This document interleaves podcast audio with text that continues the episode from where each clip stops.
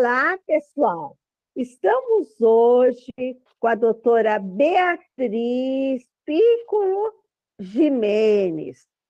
Ela está aqui para abordar este tema tão importante, que é sobre a nossa criança interior. Bom dia, Beatriz. Poderia se apresentar aos ouvintes? Olá, sou Beatriz Piccolo Jimenez. Estou, assim, algo que eu acho muito importante dizer a todos, uh, como membro da Associação Brasileira de Brinquedotecas, que é algo que há mais de 50 anos eu trabalho e, e tenho meu empenho para que a ludicidade seja uma política pública para todas as pessoas, independente da criança. Eu tenho a minha formação como matemática, posteriormente me formei em psicologia e com várias especializações. Uma delas é a psicopedagogia e a terapia de família em hospital, cujas ah, especializações me levaram à visão sistêmica da vida. Então, desde há mais de 30 anos que a gente trabalha dentro da psicologia fenomenológica existencialista. E estou muito feliz de estar aqui hoje com vocês. Ai, para nós é um prazer muito grande trazer aos nossos ouvintes uma especialista na, em áreas infantis, né? desde o brinquedo, a Beatriz também tem a área literária, né? Ela tem uma história de mais de 30 anos de estudos e pesquisa em como trazer a nossa criança saudável. Eu gostaria, Beatriz, que você agora explicasse aos nossos ouvintes em que consiste o termo criança interior. Ó, na verdade, o termo criança interior vem assim eh, eh, numa visão bastante simbólica, né? Mas quem abordou assim com mais propriedade foi Jung sobre a questão da identidade da, psicológica dessa qualidade, né, da criança. Então, de lá para cá, ou melhor, desde os anos 90 até antes, também houve ah, ah, o, desabrochar de terapias também trabalhadas ah, em que você, eh, principal ah, do Steiner, né, que ah, você também tem uma criança sempre interior, né, um adulto e também um pai, então, ah, nós podemos dizer que essa criança, nessa visão também junguiana e dessa abordagem, ela nos mantém toda a área de prazer, a área de, de também situações inconscientes, ah, todas as nossas experiências, principalmente tanto prazerosas como também aquelas que ficam recalcadas por traumas. Ótimo, Beatriz. Essa explicação é muito importante, porque esse termo criança interior, as pessoas precisam saber exatamente esse processo humano, né? De como ele acontece e de como ele fica instalado em nós, repercutindo em nossa vida. E eu gostaria que você agora também complementasse a importância da família, né? E esses três conceitos esclarecedores: infância, infantil e infantilidade. Muito bom, porque veja, nós nascemos como todos seres vivos de alguém, certo? Então nós estamos vinculados pela maternidade a um adulto. E sabe-se que a criança, ou melhor, o ser humano, ele é um dos seres entre os mamíferos mais frágeis logo ao, após o nascimento. Ah, tanto é que, se você olhar uma tartaruguinha, ela, ela quebra os ovos sai do buraco profundo do ninho e vai em busca do mar, enfrentar as ondas. Como também um simples mamífero, é, vamos supor um cavalinho, ele nasce, tenta ficar de pé e já vai se amamentar na mamãe. E, e o bebê? O bebê, se não tiver um adulto que o acolhe, aonde ele estiver, ele sucumbe. Por que, que nós estamos falando isso?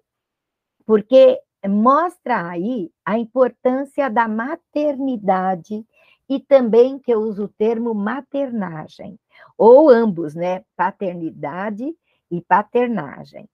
Por quê? Nós trazemos, uh, vamos dizer, nas nossas memórias mais arcaicas, vamos supor, querida Vera Georgina, se você lembrar do que você tem de mais longínquo, às vezes pode ser a, a partir de uns cinco anos e assim por diante.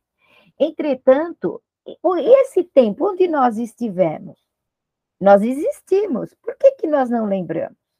Porque, na verdade, nós estávamos, no, estávamos conscientes, ou melhor, vivendo cada momento, mas não uma consciência plena no sentido de, de ter, trazer uh, reminiscências uh, mnemônicas uh, a ponto de você pegar, dizer, olha, eu fiz isso, fiz aquilo. Não.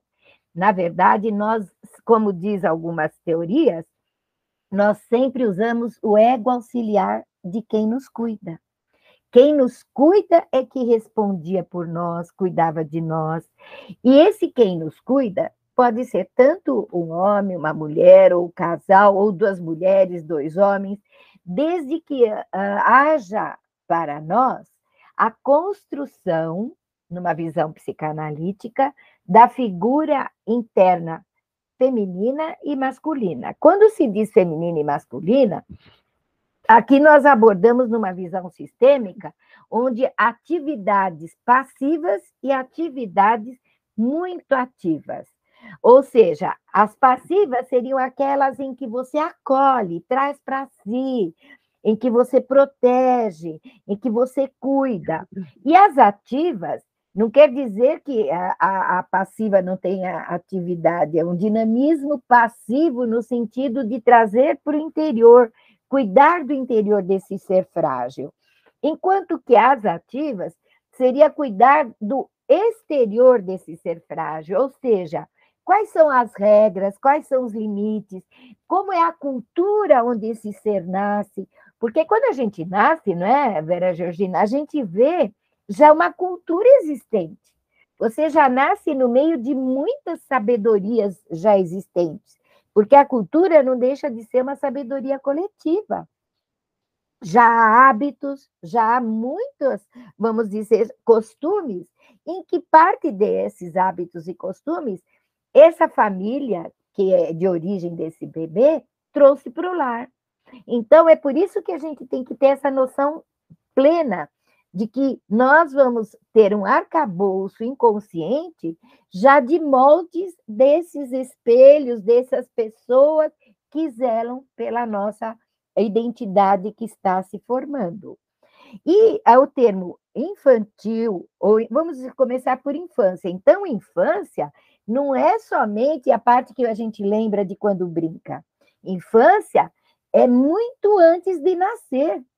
Nós podemos dizer que a infância é desde quando os pais fizeram planos do nosso nascimento ou não fizeram. Será que a gente veio por simplesmente um descuido numa relação sexual? tudo isso tem valores que ficam implícitos internamente na, no contexto em que nós nos criamos. E então, não é. Freud foi até desde, a, assim, vamos dizer, na, na gestação, que ele falava que o inconsciente partia daí. Mas nós sabemos que é muito antes, né? Quando duas pessoas se unem, já está se formando a nossa parte, né? A nossa a possível uh, identidade que ali vai se constituir. Então, a infância vai desde essa fase até, vamos dizer, a, antes dos 12 anos, 12 anos mais ou menos, que tem as divisões também, né? Primeira infância e segunda infância. E lembrar que tudo que a gente fala infantil pode ser no sentido saudável relacionado a esse período, mas a gente às vezes vê falar assim, ah, mas que infantilidade daquele adulto, ou que infantilidade daquele idoso, que ato infantil, né? Às vezes, mas no sentido qual? De dizer que nós estamos uh, deixando um lado, uh, vamos dizer, imaturo em nós se manifestar. Então, precisa haver muito cuidado, porque, veja, manter a criança interior viva não quer dizer esse lado imaturo, e sim é um lado saudável. Isso é importantíssimo, né? Que possamos ter essa saúde de administrar a nossa criança interior e o nosso eu adulto. E este tema, eu acho que as pessoas têm sempre muito interesse em se informar, Beatriz. Como é que responde essa criança interior no eu adulto? E como você poderia informar melhor os nossos ouvintes? Olha, eu me baseio muito ultimamente de Winnicott. Eu gosto muito do Winnicott quando se refere a essa dualidade mãe e, e criança, ou, a, ou alguém que cuida de alguém. E isso pode ser levado para o professor, na sala de aula, pode ser levado pelo enfermeiro que cuida de alguém, porque veja, até me remonta agora numa memória muito lúcida e, e um exemplo que eu ponho sempre, porque eu acho que a questão de espiritualidade é fundamental nos tempos atuais. Nós ah, sabemos que nós temos um tempo de vida aqui, não sabemos quando fomos criados, mas sabemos quando nascemos e sabemos que um dia partiremos.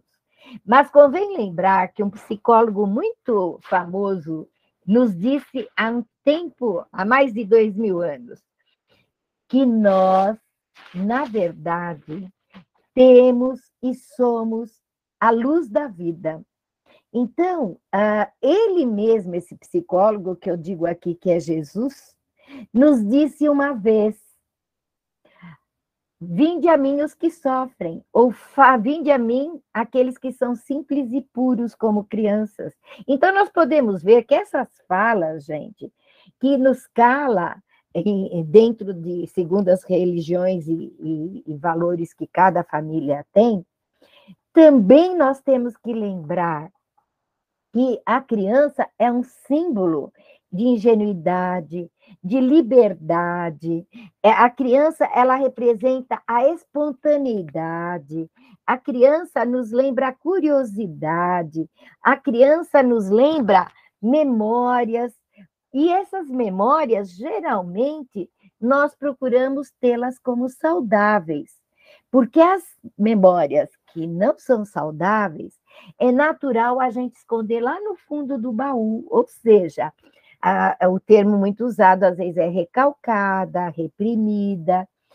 E lembrar, gente, que a, a criança interior no adulto, ela às vezes se manifesta pelo lado, principalmente voltado ao humor. Como está o nosso humor? Como está a nossa ansiedade? Porque lembrar a todos que nós vivemos um mundo altamente orgânico, que consiste em corpo, uma, nossa parte somática que atua, se faz presente numa relação, em qualquer interação, seja ela com objetos animados ou inanimados, quando a gente diz isso, seja para a gente estar tá pesquisando um brinquedo, um livro, aprender algo, ou até mesmo quando a gente está no relacionamento afetivo, quando a gente quer conquistar um amor da nossa vida.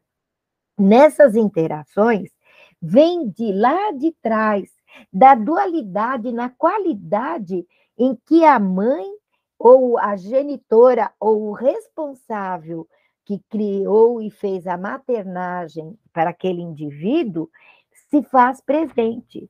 O Winnicott diz que cria-se um espaço potencial entre esse adulto e uh, a criança, né, o indivíduo, desculpa, está passando justo uma ambulância aqui perto, mas espero que não esteja atrapalhando. Então, se faz presente nessa dualidade essa qualidade.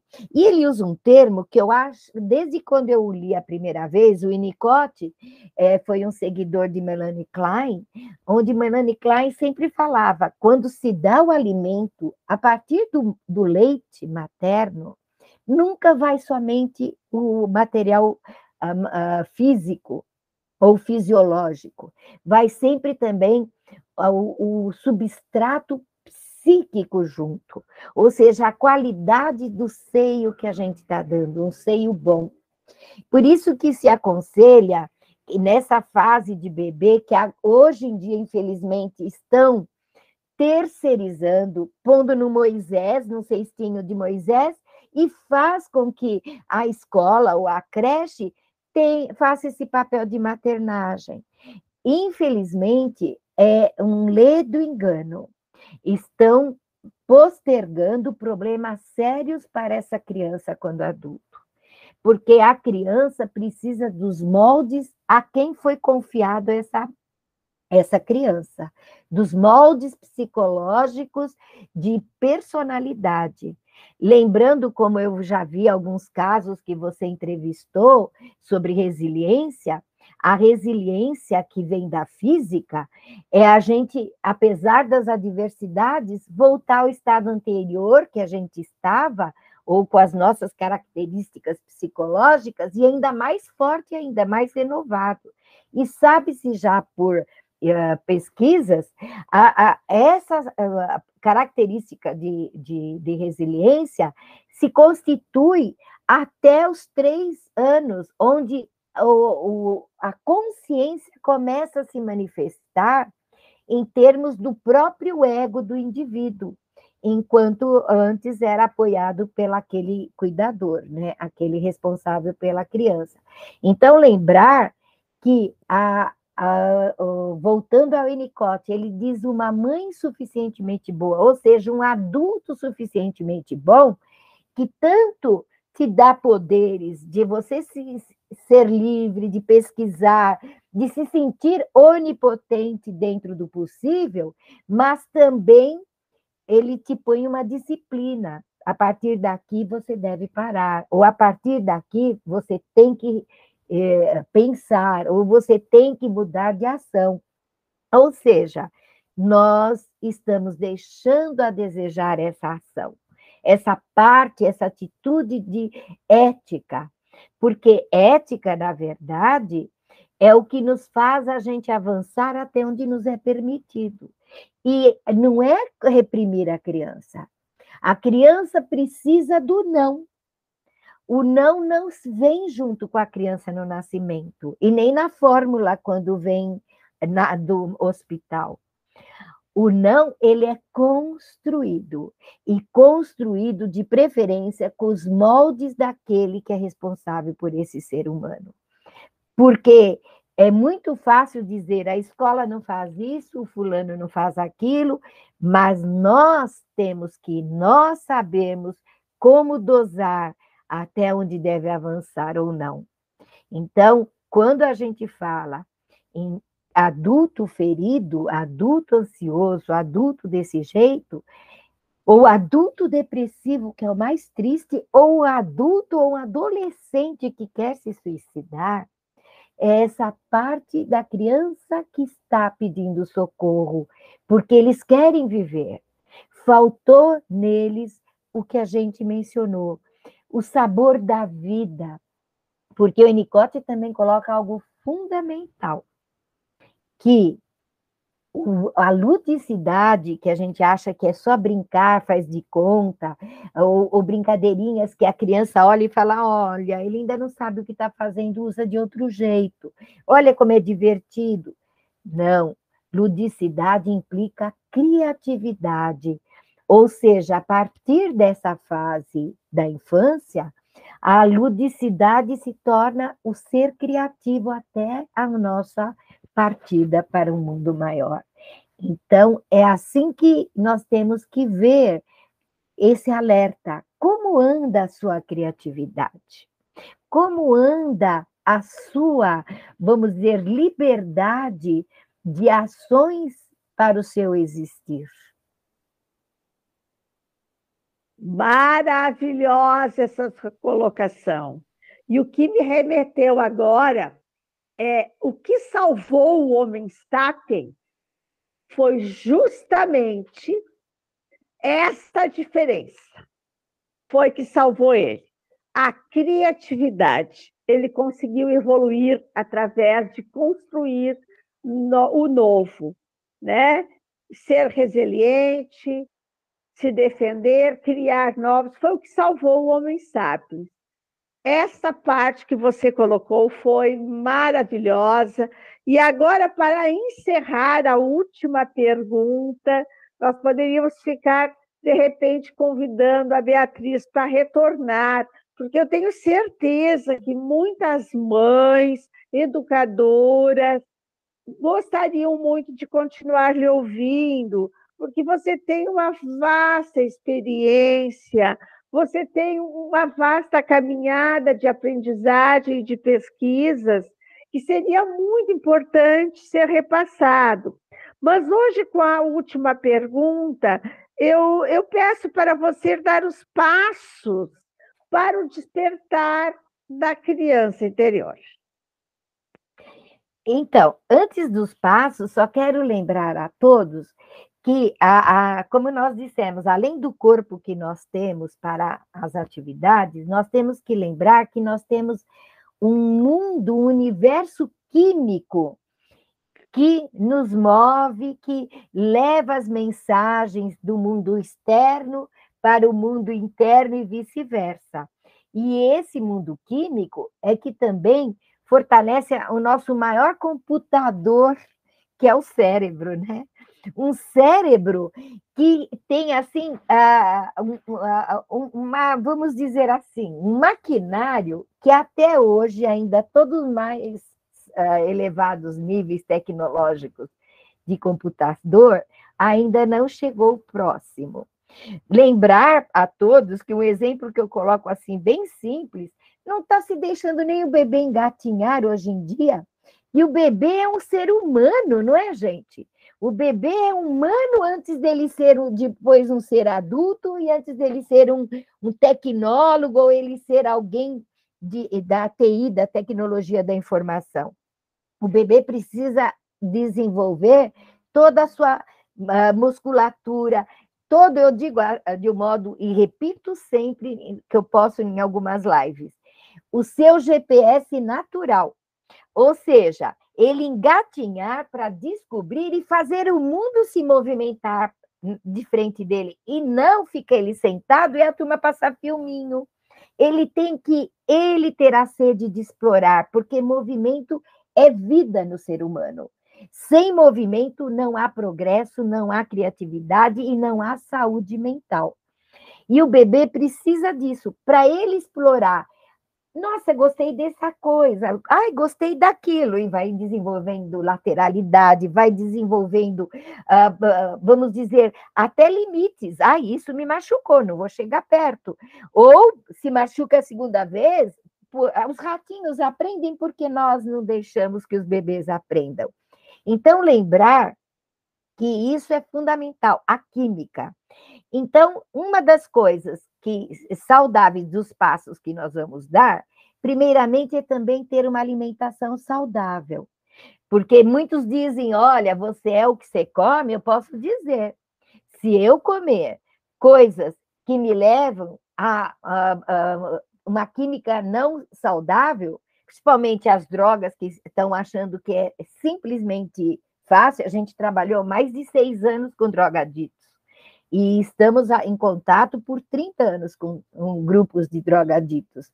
Nós temos que lembrar que até o excesso do açúcar não é bom, mas, independente disso, Uh, que todo esse. Uh, a gente tem aqui até uma relação de, de, um escrito que vai sair logo, logo, num livro uh, na, da enfermagem, lembrando da endorfina, que reduz a tensão neural, estabelece calma, felicidade. A dopamina, que ativa o sistema de recompensa, motivação, prazer. A serotonina, que a turma desconhece, por exemplo, principalmente agora com o celular, o pessoal está pondo o celular para despertar. Gente, ainda existe isso aqui, ó. Eu não sei se vocês conseguem ver. É um reloginho que nem o tic-tac me atrapalha, porque eu não gosto de barulho de tic-tac. Mas lembrando que a, o nosso, o nosso, vamos dizer assim, o nosso cérebro tem uma glandulinha, que é a pineal ou epífise, antes da hipófise, que a maioria conhece, que ela funciona, gente, há muito tempo como inibidor da sexualidade. Mas depois descobriu-se recentemente, né, que isso é recente na ciência, que produz a serotonina, o hormônio da, uh, vamos dizer, da longevidade, da, do, da, de estar saudável, e precisa de uma luz nenhuma para dormir para produzir a serotonina, porque ela produz tanto em vigília como durante o sono, que a outra é a melatonina. Então, nós temos que lembrar, até a luzinha do celular vira um sol causticante numa, numa escuridão durante o sono.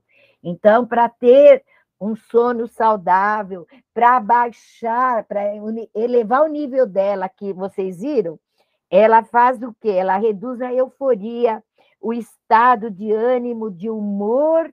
Ele, quem não dorme bem não acorda de bom humor. E, uh, e fora outros, mas nós não vamos nos reter, porque tem muita coisa. Mas agora vamos a, a eu chamo da, da pirâmide que a gente sugere das nossas boas ações. Ou seja, eu sugiro assim a todos, eu até que aqui coloquei um, a parte que uh, encerra esse capítulo. Nós que saibamos, primeiramente, ter atitudes uh, com as pessoas que nos causam empatia. Ou seja, aquela pessoa que a gente sente uma afinidade. Não necessariamente simpatia, ela não precisa ter também afinidade por nós, mas nós temos uma afinidade por ela. E isso que a gente se torne generoso, alegre e carinhoso para essas pessoas. Porque a lei da física de causa e efeito, você recebe o que você dá. Ou melhor, só o que você dá é seu. Se você não der, não é seu. Quem vai saber que você deu? Está ali, só se torna uma característica sua do que você dá. Então, seja o mais possível generoso nesse caminho, porque você vai estar alicerçando um sentimento muito nobre que ele inicia muito pequeno, que é a boa vontade ao fazer o bem, que é o amor. Nós ainda estamos engatinhando na qualidade do amor puro, real, mas que saibamos iniciar com essa boa vontade ao bem. E lembrar que não é só fazer o bem e passar de tonto, não é nesse sentido, mas ter ética.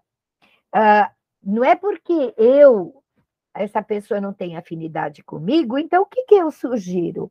Eu não vou também espezinhá-lo, não vou fazer algo para me tornar tão perverso quanto ou pior. Mas sugere-se a ética. E aí vem a ética daquele famoso psicólogo fazer a outrem o que eu gostaria que fizessem a mim. Que mais? Que seja essa constante, se a gente se tornar uma constante, toda atitude constante se torna um hábito. Tanto um hábito pode ser positivo ou negativo. Se negativo, ele é um vício, mas se ele é positivo, vai ser algo muito bom para nós, porque vai fazer esse retorno benefício para nós crescer a nossa autoestima. E autoestima, gente, nada mais é de nos tornar alguém mais confiante. Eu estou me sentindo bem, eu estou confiante em mim. E essa confiança em mim, que a gente, ah, lidando com a criança desde pequena, também isso resolve, é fazê-la com que ela tenha autonomia e também autocontrole. Porque às vezes vem alguém no consultório me falando assim: não sei o que fazer da vida. A senhora poderia me dar umas ideias? Não. Cada, só dela falar isso, uma pessoa, ela está jogando a escolha para mim. E nós temos que lembrar, na visão existencialista, que o agora é o momento mais importante. E ele tem que pensar, tem que a pessoa, ou esse ser, ou o cliente, que eu estou dizendo ele, ter que valorizar aquele momento. Então, a gente sugere que ele tenha o quê? parta dele opções do que ele gostaria de fazer, ou do que ele quer conversar, ou do que ele queira agir. Porque nós, na nossa filosofia de abordagem terapêutica, a gente trabalha muito com a criatividade. Então, seja ler um livro, seja a partir de uma fábula, seja a partir de um desenho, seja a partir de um traço. O Winnicott usava o, o jogo dos rabiscos para conversar com a criança. E vocês não sabem o que sai. É fundamental, fantástico. E lembrar que traçando os traços, seja o que for, a pessoa precisa saber que ele está num encontro com o seu terapeuta. Um encontro real, porque o seu terapeuta não é um onipotente, ele também é uma pessoa que está ali para ambos crescerem juntos, mas não para ditar normas.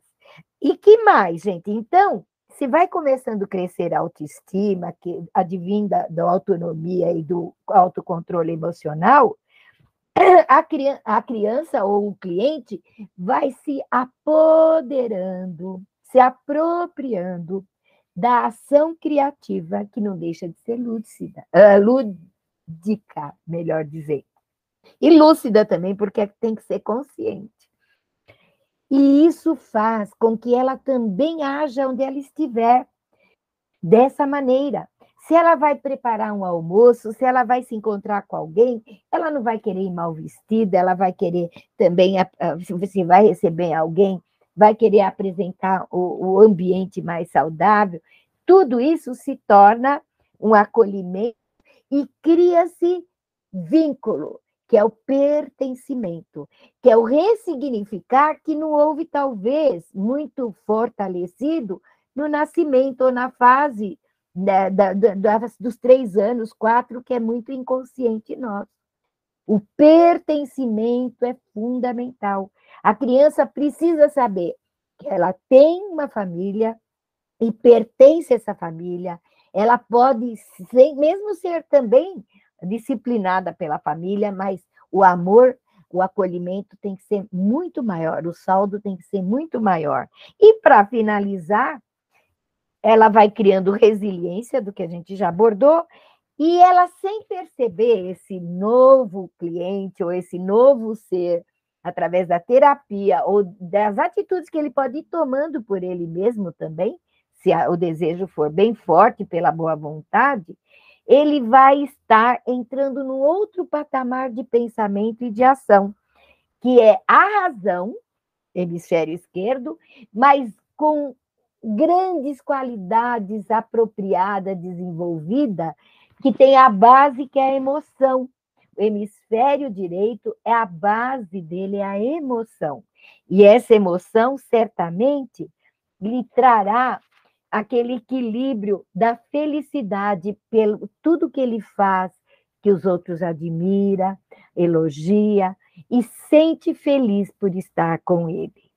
Então, mesmo que a, vida continue num jogo de bonanças ou de desafios com dificuldades, a gente vai enfrentar muito bem, num status de felicidade, porque isso faz parte do existir. É assim que eu encerro a nossa fala hoje. Muito obrigada, Beatriz. Foi muito gratificante lhe ouvir e com certeza, todas as pessoas que forem escutar essa sua fala vão se enriquecer grandemente, E eu gostaria, para finalizar essa, essa nossa entrevista, de lembrar que, infelizmente, são muito poucas as crianças que, no mundo todo, né, que têm todo esse linear lindo que você colocou. Infelizmente, a realidade de muitas crianças, elas não têm essa estrutura tão linda que você colocou.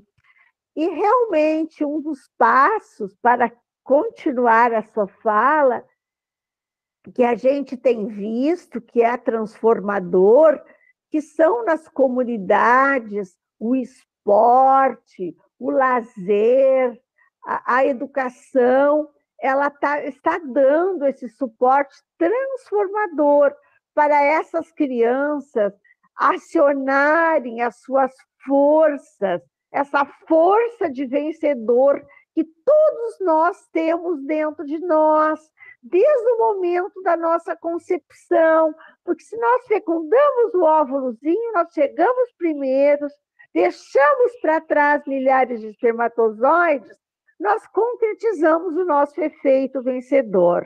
Então, fica aqui os meus votos de forças para todos aqueles que estão nos ouvindo, que possam oportunizar para as crianças estes passos tão lindos que a Beatriz colocou e trazer às comunidades, e trazer com filantropia e investir nessa semente que é o ser humano, que é a criança. Muito obrigada. Eu agradeço com carinho e lembrar que Brinquedotecas produz tudo isso e nós fazemos isso desde 1982. Muita paz a todos, foi um prazer estar com vocês. Obrigada, Beatriz, pelo seu lindo trabalho. A Beatriz trabalha nessa área, uh, uh, espalhando o lúdico, espalhando a beleza, espalhando o bem viver e a vida das crianças. Que o seu exemplo, Beatriz, possa ser sempre duplicado no mundo. Obrigada.